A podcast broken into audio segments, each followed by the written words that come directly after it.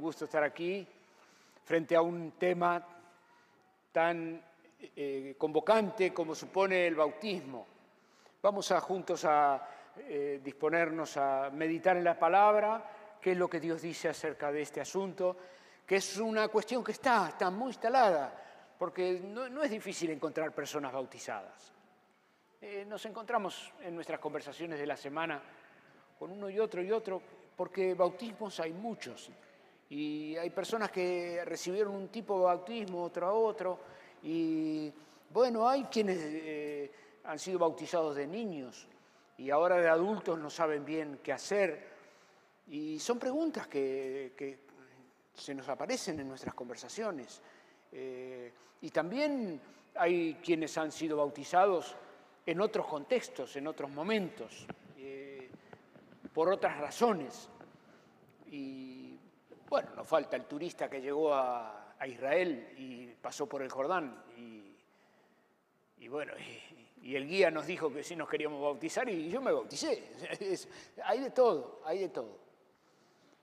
Bueno, en medio de, este, de, este, de esta diversidad y de esta, de esta realidad, juntos vamos a abrir la palabra de Dios para buscar eh, y desentrañar este, esta directiva, esta guía que nos dio el Señor Jesús.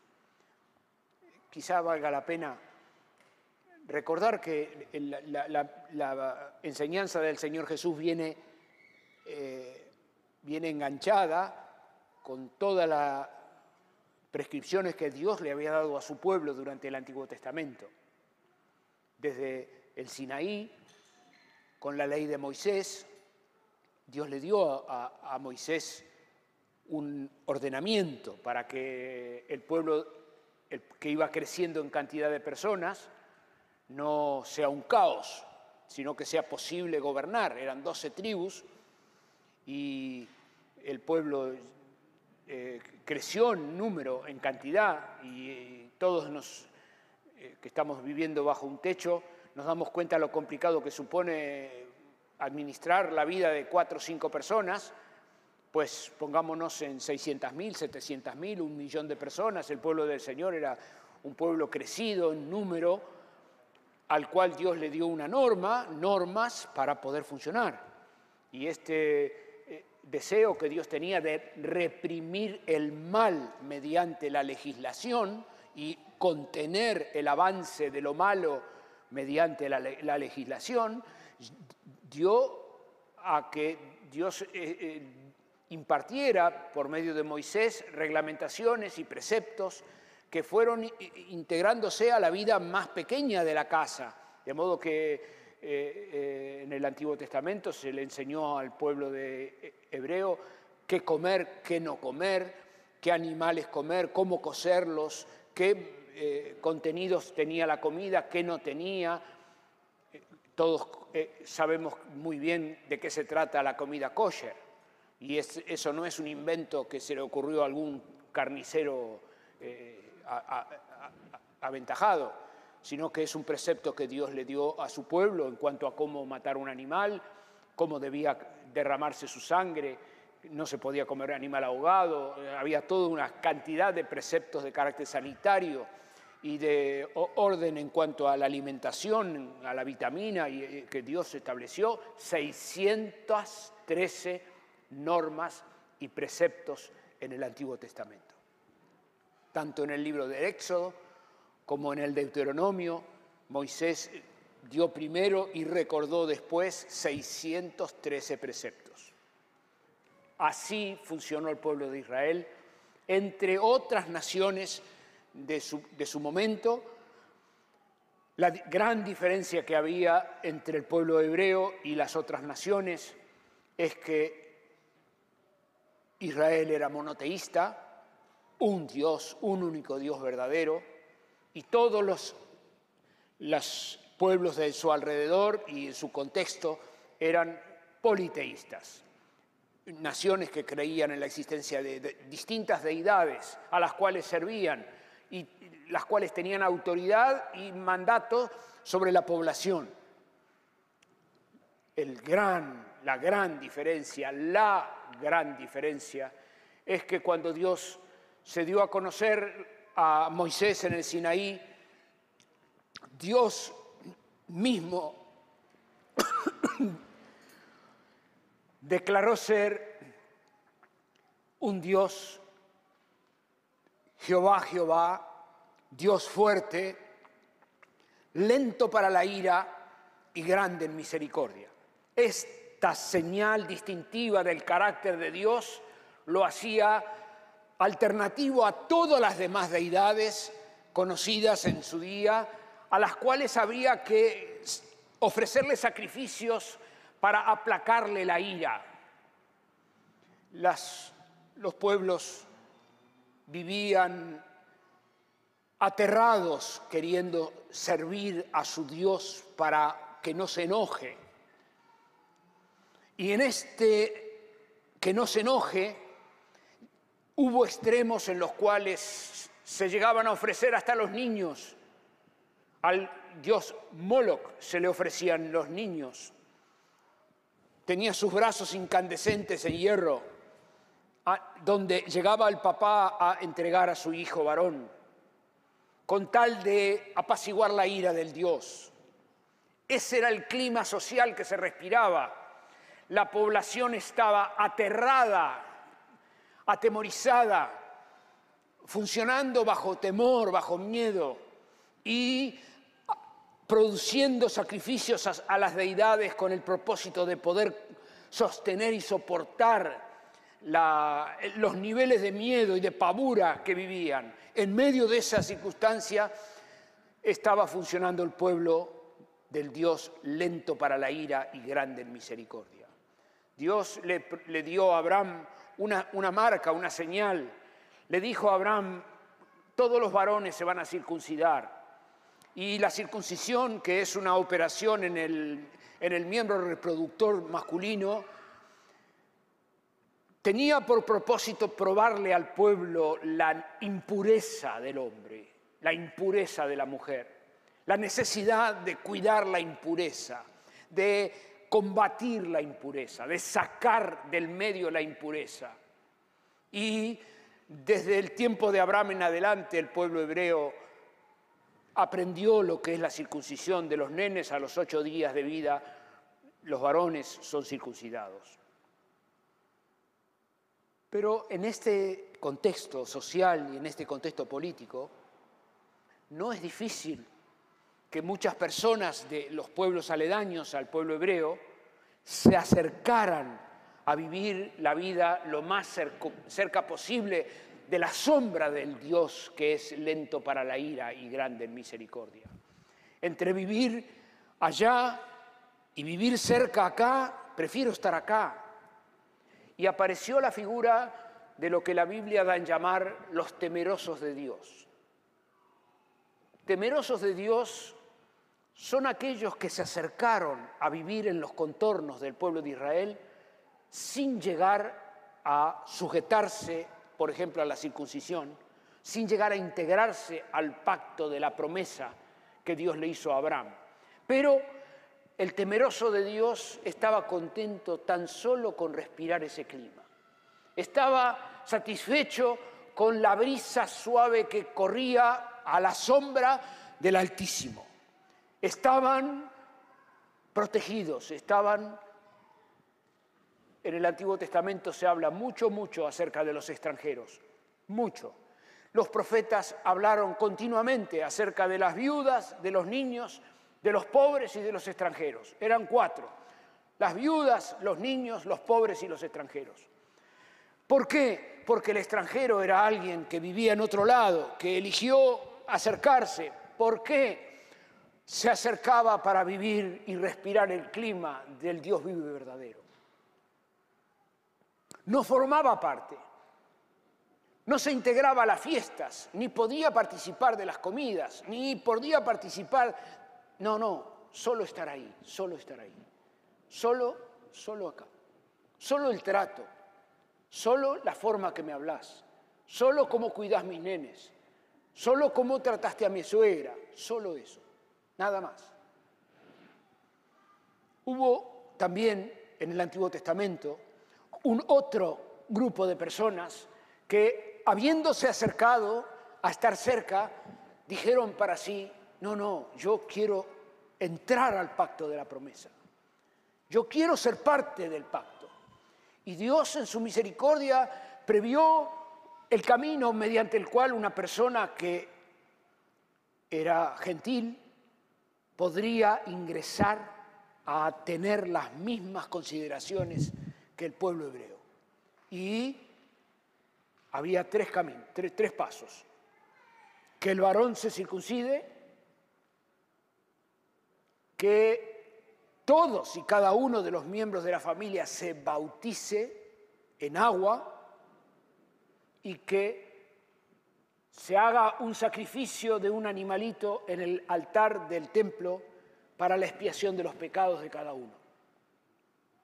De modo que la figura del bautismo en agua para las personas adultas ya aparece en el Antiguo Testamento con, en, este, en este momento donde una persona que es un extranjero, que es ajeno a la ciudadanía de Israel, que está totalmente ajeno a las promesas, Exactamente, gracias, gracias. Que está ajeno a las promesas, que va a ingresar, y para ingresar, circuncisión para los varones, bautismo para todos y un sacrificio de un animalito como por expiación de los pecados, como era la, costumbre para todos los demás. Muy bien aquel antecedente está totalmente confirmado en la arqueología actual. Los arqueólogos encuentran signos y indicios de la cultura antigua en las escrituras que aparecen, especialmente en las tumbas, porque en las tumbas antiguas era por costumbre no solamente poner el nombre de la persona fallecida, sino que también alguna otra calificación de la persona que eh, ayude a hacer memoria del fallecido. De modo que ahí aparecían los oficios, por eso se conocen mucho de los oficios de la, de la historia antigua, por las tumbas, y aparece otra palabrita, que es una palabrita de la Biblia, prosélito. La palabra prosélito es exactamente esta, la que muestra de una persona ajena a la promesa que se incorpora totalmente a tener a la vez las, los derechos y las obligaciones como si fuera un hebreo, habiendo nacido en una familia gentil. Bueno, aquella figura del bautismo está presente en lo que el Señor Jesús instauró el día que en Mateo 28 el Señor Jesús nos deja una gran comisión y nos dice, vayan por el mundo y hagan discípulos a las naciones y a los discípulos bautícenlos en el nombre del Padre, del Hijo y del Espíritu Santo enseñándoles que guarden todas las cosas que les he mandado y mientras ustedes estén en esta gestión, yo voy a estar con ustedes todos los días hasta el final de los tiempos.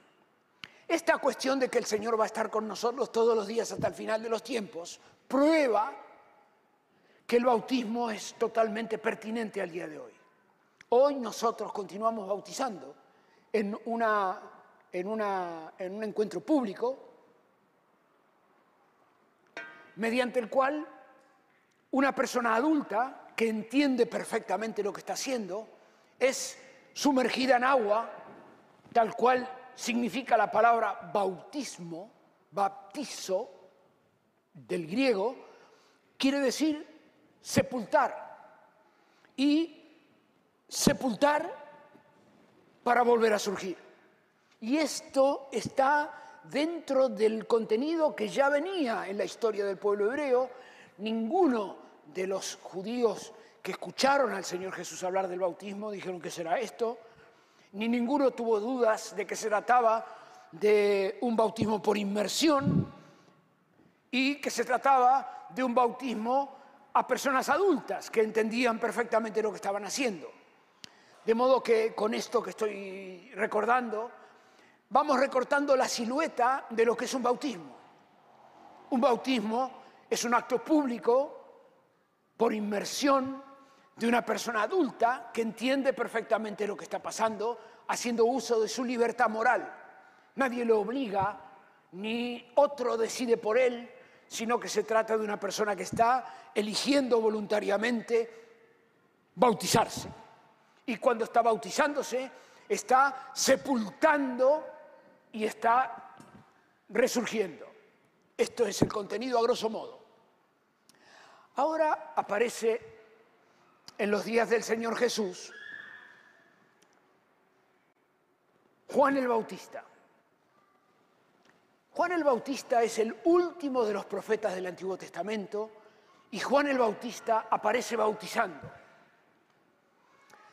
Juan el Bautista es una voz que clama en el desierto, enviada por Dios, que está abriendo camino para la venida de quien, según las palabras de Juan, el que viene detrás de mí es mayor que yo. Hay uno que viene detrás de mí, que es mayor que yo, del cual yo no soy digno siquiera de jugar el papel de un esclavo que le lleva las sandalias en la mano. No soy digno de llevarle las sandalias. Así es la diferencia que hay entre yo, Juan, que soy nacido de Zacarías y de Elizabeth, por voluntad de Dios, porque mi mamá era estéril, y el ángel le prometió a mi papá que mi mamá iba a quedar embarazada, y como mi papá, que trabajaba en el templo, dudó de la palabra del ángel, mi papá estuvo mudo durante un buen tiempo porque dudó de la palabra de Dios. Y el ángel le dijo a mi papá mi nombre, de modo que yo me llamo Juan por la voluntad de Dios y he nacido por la intervención de Dios. Y para vergüenza mi papá se la pasó meses y meses del embarazo de mi mamá sin poder, sin poder proferir palabra. Lo cierto es que cuando Juan empezó a hablar, salió a hablar en su edad adulta, es muy probable que Juan y el Señor Jesús hayan sido compañeros de jugar a las cabezas juntos en el patio de la casa porque eran familia y es muy probable que hayan jugado a la bolita juntos y hayan salido juntos cuando chicos, pero ahora Juan es grande, es adulto y el Señor Jesús también. Y Juan está al servicio del Dios viviente y está saliendo a hablar y la palabra que Juan pronuncia son palabras que inquietan el corazón adormecido de una generación que está viviendo, está viviendo judío, y entonces por ser hijo de Abraham, se autoatribuye el derecho de que Dios lo bendiga. Es como que el judío de los tiempos de, de Juan el Bautista lo tenían extorsionado a Dios. Juguemos, juguemos, como si acaso Dios pudiera ser condicionado. Ellos en su conciencia creían que se portaran como se portaran, hicieran lo que hicieran, Dios estaba obligado a bendecirlos porque así lo había prometido Abraham. Y Dios tenía la obligación de prosperarlos y de cuidarlos porque Dios le había prosperado, eh, prometido a Abraham y ellos se habían circuncidado. De modo que como ellos habían cumplido con la circuncisión, estaban bajo la promesa y no vale la pena, yo hago lo que quiero, total que, que, que, que, hasta que sale Juan el Bautista a hablar. Y Juan el Bautista les dice a los judíos, arrepiéntanse porque se acerca la hora donde se va a consumar la historia cambien la manera de pensar y la manera de, orientar sus vidas, porque el reino de los cielos se ha acercado. Bueno, si tenemos en la mente que Juan se puso a bautizar y que se entró a las aguas del Jordán y juguemos que Juan entró, entró, entró, el agua entró, entró, entró, entró, entró, entró y se puso hasta la mitad. Y Juan predicaba, arrepiéntanse y bautícense para el perdón de los pecados. Es inocultable que Dios estaba usando la palabra de este hombre para sacudir la conciencia de la gente, porque la palabra del, Mateo capítulo 3, que te convido a leer detenidamente porque está toda la historia que estoy refiriendo, la gente dejaba sus quehaceres y el panadero dejaba de hacer pan y la, el herrero dejaba de hacer la herrería y iba a escucharlo a Juan. Y la mamá iba, dejaba de hacer la comida, iba a escucharlo a Juan y la gente se acercaba a escuchar la proclamación de Juan y eran bautizados. La gente se sujetaba a la palabra de Juan como para que cada uno se sumergía, se sepultaba en el agua y salía confesando sus pecados.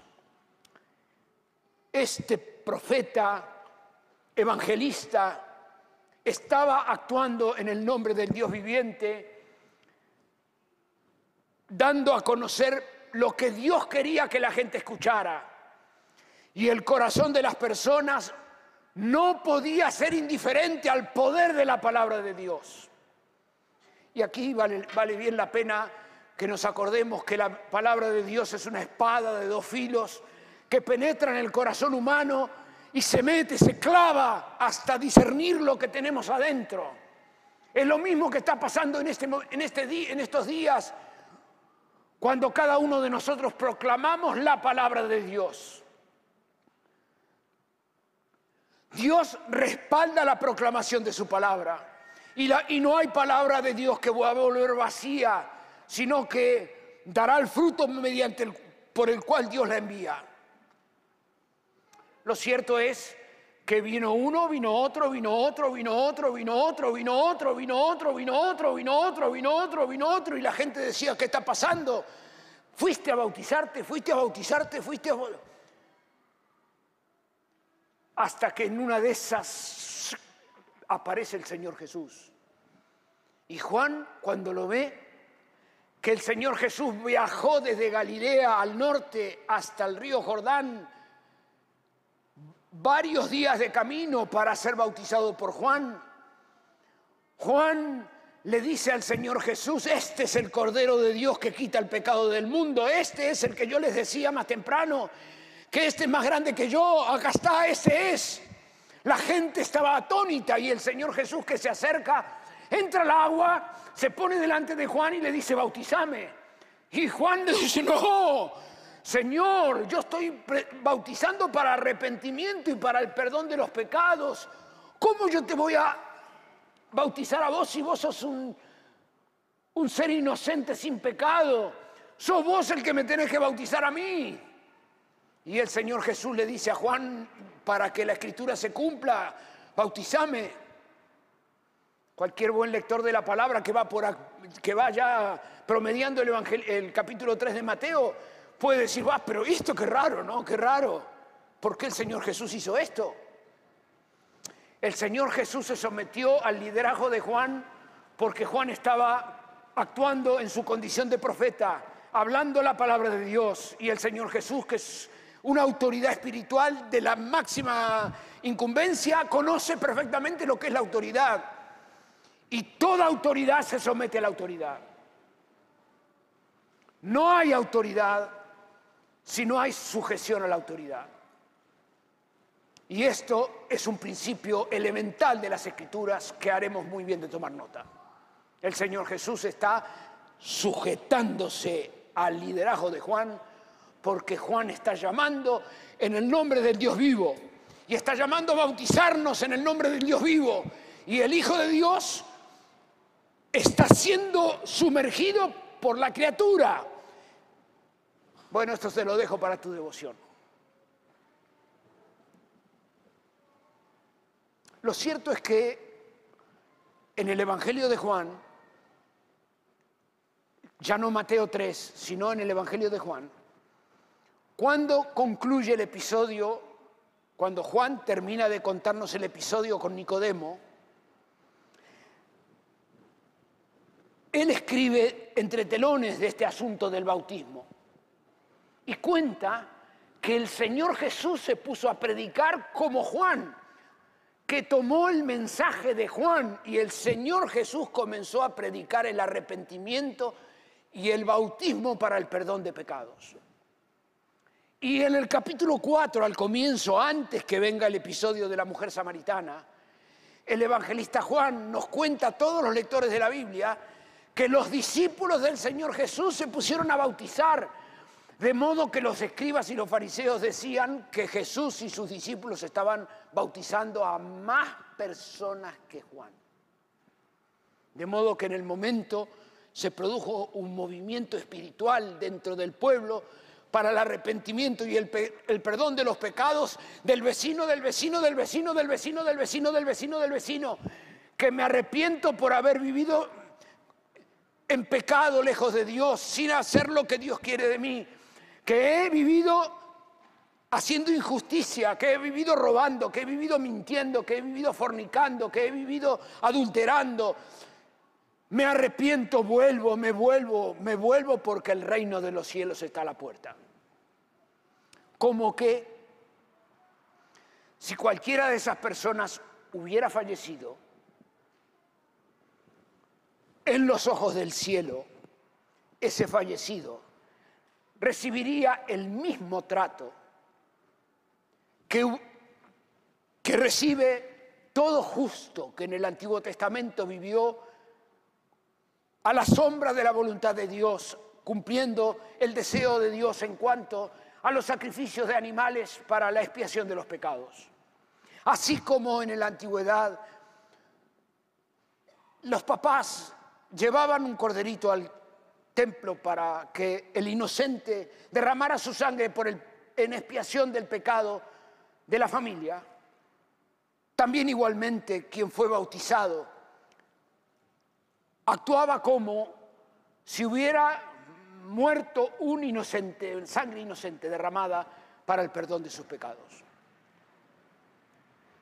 Claro que no es a este bautismo al que se refiere el Señor Jesús cuando nos, envía a ser discípulos y bautizar, pero sí que se está encadenando una serie de bautismos anteriores al bautismo que conocemos hoy. Eh, hay un primer bautismo de los prosélitos que venían del extranjero a la promesa, que eran sepultados para dejar atrás sus lealtades con el ayer, para dejar atrás las lealtades con los dioses paganos, para dejar atrás la cultura de los pueblos que, que representaban, para probar que no iban a traer adentro del pueblo hebreo costumbres paganas, para probar su determinación de identificarse plenamente con las costumbres de la familia a la cual iban a ingresar, como prueba de que estaban totalmente decididos a vivir con, la intención de asimilarse a la bendición que Dios tenía prevista para el pueblo. Aquel primer bautismo tuvo un segundo, una segunda expresión con Juan el Bautista y el bautismo para el perdón de los pecados. Y ahora llegamos a la vida del Señor Jesús.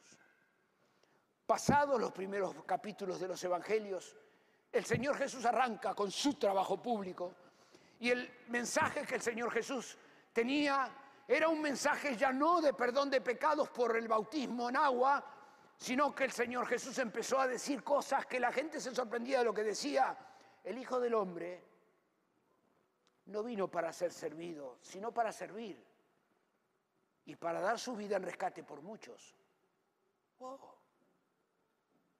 Yo no he venido a llamar justos, sino a pecadores al arrepentimiento. Porque el Hijo del Hombre no vino para condenar al mundo, sino para que el mundo sea salvo por él. Ya no hay una intermediación de agua, sino que es el Señor Jesús que se pone en el centro de la escena. Y Él se pone como el factor de salvación. Vengan a mí, todos los que están trabajados, cargados, yo los voy a hacer descansar. Yo soy el camino, yo soy la verdad, yo soy la vida. Nadie viene al Padre si no es por mí. Hoy acá hay un cambio en el contenido de la revelación, un cambio en el volumen del mensaje muy grande.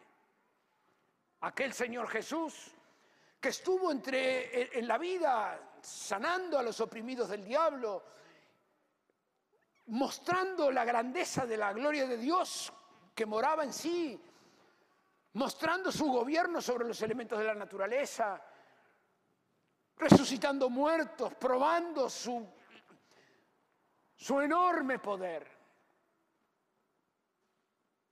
Ese Señor Jesús es el que sale por las calles de Jerusalén cargando su cruz. Como cordero fue llevado al matadero y como oveja delante de los trasquiladores enmudeció. Y el Señor Jesús termina su vida dándose a sí mismo, muriendo en la cruz, el justo muriendo por los injustos para llevarnos a Dios. Ya no hay bautismo para perdón de pecados. Ahora el que está entrando en las, en, las, en las entrañas de la muerte es el mismísimo Hijo de Dios. Él está siendo, siendo bautizado el Señor Jesús está muriendo. Él lleva una muerte que no era para Él. Jesús murió mi muerte, Jesús murió tu muerte. Él murió una muerte que sustituye la nuestra. La calidad de muerte que murió el Señor Jesús alcanza para morir en lugar de cada uno de los que creemos. Porque quien murió es el Hijo de Dios sin pecado que con, su, con el derramamiento de su sangre sació la demanda del juez justo que reclama por tu pecado y reclama por tu maldad. El juez justo que reclama por mi pecado y que no ha de tomar por inocente al malvado. Dios santo, cuya justicia se sació plenamente con la muerte el derramamiento de la sangre del Señor Jesús. Y la prueba de que la justicia del Señor quedó plenamente satisfecha ocurrió al tercer día con la resurrección del Señor Jesús de entre los muertos para nunca más volver a morir. Cristo ha resucitado de los muertos para nunca más volver a morir. Él ha vencido por medio de su muerte al que tenía el imperio de la muerte, al diablo, y ha pagado delante de la justicia santa de Dios el precio de toda nuestra maldad. De modo que no hace falta que vivamos una vida llenos de culpas, de resentimientos, de miedos o de sustos a que ha de ocurrir con nosotros más adelante, porque la sangre de Jesucristo nos limpia de todos nuestros pecados. Bueno, ¿y ahora? ¿Y ahora qué tiene que ver el bautismo? Mucho. El bautismo está totalmente explícito ahora. ¿Por qué? Porque yo oigo que Cristo ha muerto y ha resucitado. Y lo hizo por mí. Y yo lo entiendo. Y entenderlo me conmueve. Me conmueve como ninguna otra cosa en el mundo me conmueve. Que Cristo haya muerto en la cruz por mí me desmorona. No puedo quedarme impávido delante de lo que hizo. Su muerte me transforma. Lo hizo por amor. Nadie le pidió. Yo no oré a Dios para que Él me perdonara los pecados. Perdón, No oré a Dios para que le enviara al Señor Jesús a, a- pagar por mis pecados. Sí que oré para que me los perdonara. Dios lo hizo por voluntad propia. Y ahora, y ahora el Señor me convida a bautizarme. ¿Qué es bautizarme? Bautizarme simplemente es hacer mío lo que Jesús hizo en la cruz. Yo hago lo que Jesús hizo por mí. ¿Qué? Yo hago lo que Jesús hizo por mí. Y en palabras de un, de un maestro de Biblia, sería yo me, yo me identifico con Cristo. Yo digo, Él, Él murió por mí. Él resucitó para mí. Esto es bellísimo, muy poderoso. Vos fíjate el silencio que se ha hecho aquí. Estamos hablando de una de las verdades más profundas que hombre y mujer alguna pueda escuchar bajo el sol. Estamos escuchando de que Cristo nos amó, se dio a sí mismo para transformar nuestras vidas, de extranjeros, en miembros de la herencia. Esto es así. Nos hizo hijos, siendo enemigos, nos ha reconciliado. Esto estaba sintetizado en el bautismo. Bueno, pero como quisiera dejarte un ejemplo que pueda resultar valioso para recordar, quiero convidarte a que leamos en el libro de Ruth un episodio brevemente. Y aquí el libro de Ruth nos pone delante de una historia de una mamá de un papá que por cuestiones económicas en Judea, más precisamente en la ciudad, en el pueblo de Belén, se fueron a vivir a los campos de Moab, se mudaron, se fueron al extranjero porque en la tierra donde vivían no había trabajo. ¿Y qué hicieron? Nos vamos, nos vamos del país. Y se fueron a vivir al extranjero, donde había otra cultura politeísta. Esta familia se llevó consigo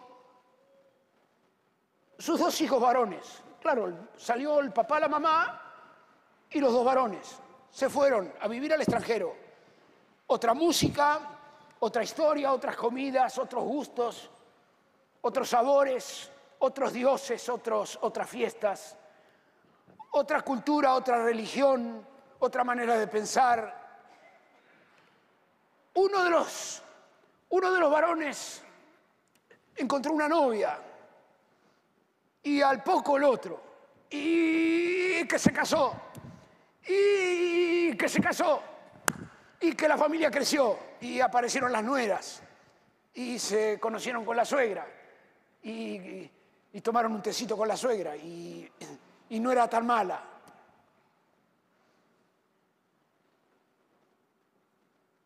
Como, la historia de cualquier familia.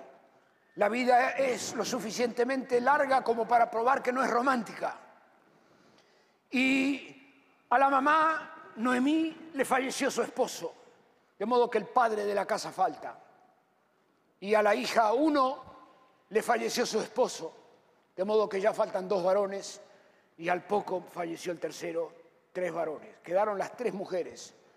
Quedó la mamá Noemí y las dos nueras. Y la mamá Noemí, que ve a sus nueras jóvenes eh, viudas, le sale del corazón lo que tiene en el corazón una buena mamá, que es decirle, hija, vuélvanse con, con sus mamás, vayan a casa, déjenme a mí sola. Yo soy grande ya, yo sé lo que tengo que hacer, yo me vuelvo a la parentela, yo me vuelvo a casa. Yo estoy grande ya, pero ustedes tienen la vida por delante. Váyanse a la casa de su mamá. Quizá Dios en su misericordia tenga para ustedes un, un hogar que, para formar. Vuélvanse, vuélvanse, vuélvanse. Y Noemí le dice a las dos chicas, a las dos eh, oh, mujeres, mujeres de edad mediana, Una vez y otra vez y otra vez. Vuélvanse, vuélvanse. Bueno, y el libro de Ruth cuenta así. Capítulo 1, verso 12. Vuélvanse, hijas mías, y váyanse, porque yo ya soy vieja para tener marido. Y aunque, aunque dijese, esperanza tengo de conseguir un marido, y aún esta misma noche estuviese con un marido, y aún diera a luz un hijo, está diciendo Noemí, estoy en el extremo, estoy poniéndoles el caso extremo de que yo estuviese en condiciones todavía de tener un hijo. Ustedes no van a esperar hasta que los chicos crezcan y casarse con ellos, no es razonable, esto no, no, no, no. El amor no habla así, el amor no piensa así, yo no puedo ser tan egoísta de por no quedarme sola, decirles a ustedes quédense conmigo, no, no, yo tengo que pagar el costo de la realidad de la vida, ustedes vayan y vuelvan. Es lo que hace el amor, es lo que hace el amor. Seguimos leyendo. Verso 15. Y Noemí, la mamá, le dijo, he aquí tu cuñada, una de las dos, se ha vuelto a su pueblo y a sus dioses. Vuélvete tú tras ella. O sea, una de las dos le dio un beso a Noemí, la despidió medio llorando y se fue. Y Noemí le dice a la otra que queda, que se llama Ruth, le dice, Ruth, andate vos también, anda con tu hermana, aprovecha el viaje, vayan, acompáñense entre, no se queden solas. Nosotros no podemos quedar solas, no hay futuro para nosotros solas. En el, extranjero, en esta cultura eh, extraña a nuestro Dios, extraña a, la, herencia que el Señor ha prometido para nosotros, extraña a las promesas que el Señor ha hecho a Abraham. No, no tenemos que estar acá solas, no, tenemos que volver a casa. Pero es mi casa, soy yo la, la hebrea. Vos sos moabita, andate a casa, a tus dioses, a tu cultura. Verso 16. Y le respondió Ruth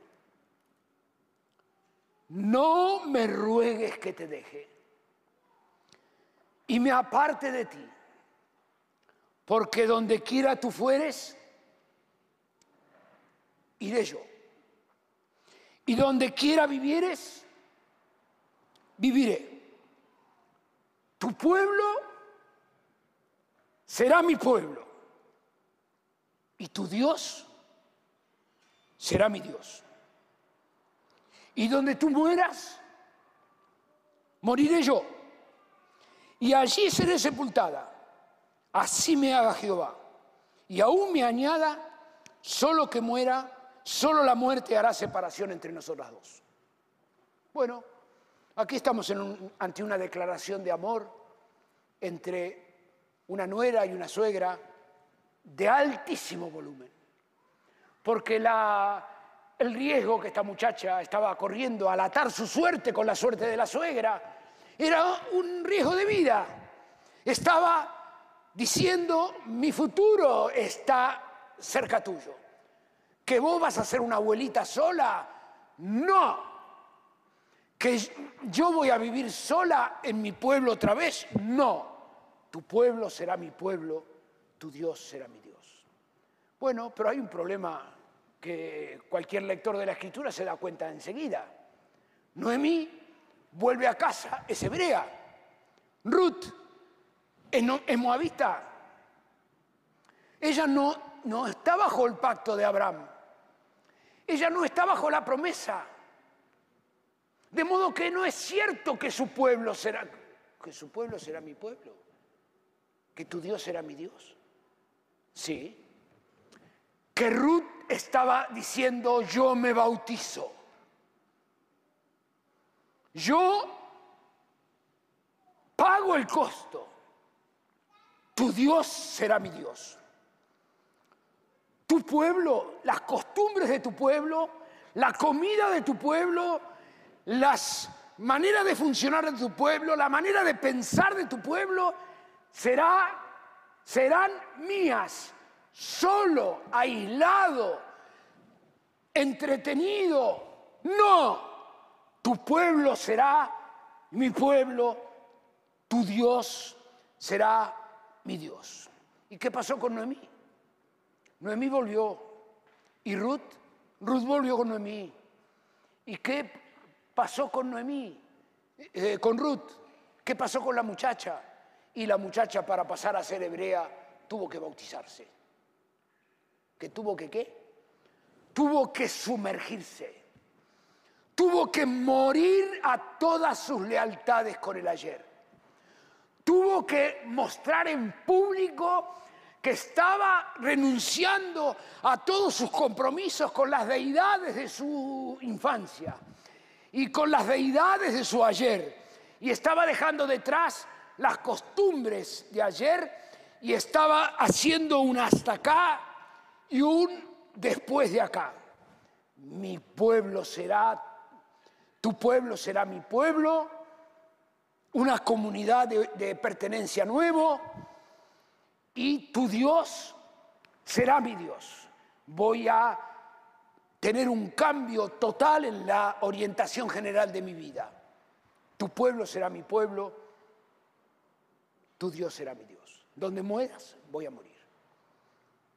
Termino. El Señor Jesús nos invita a todos a ir por el mundo y predicar el Evangelio a toda criatura. Y luego bautizarlos. ¿Qué? Bautizarlos. No, yo digo bautizarlos. No, bautizarme. Lo que el Señor Jesús me llamó es a bautizarme. ¿A qué? A bautizarme. A bautizarme. A sumergirme. A mostrar un hasta acá y un después de acá. A vivir en un clima de tu pueblo será mi pueblo y tu Dios será mi Dios. Ese es el clima que el Señor ha previsto en todo el Nuevo Testamento, con el derramamiento del Espíritu Santo. Ahora el apóstol Pablo habla acerca del bautismo en Romanos, habla acerca del bautismo en la carta a los Gálatas y habla a los colosenses del bautismo. Y te leo para, para, terminar.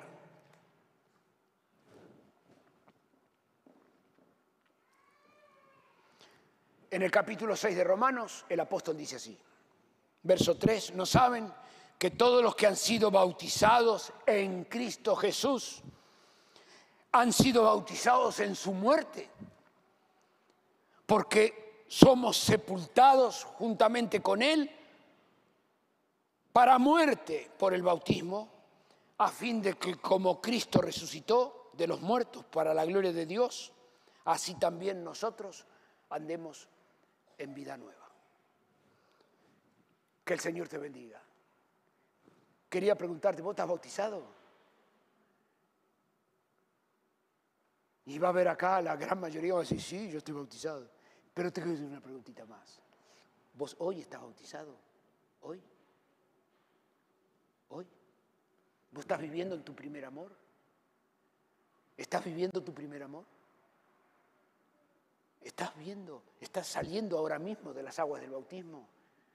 Estás en condiciones de recuperar tu espiritualidad y valorarla con el volumen que tiene para decir, Señor, Señor mío, Dios mío, hubo un antes y un después, lo hay hoy otra vez, lo hay hoy otra vez. Que sea engrandecido Jesucristo.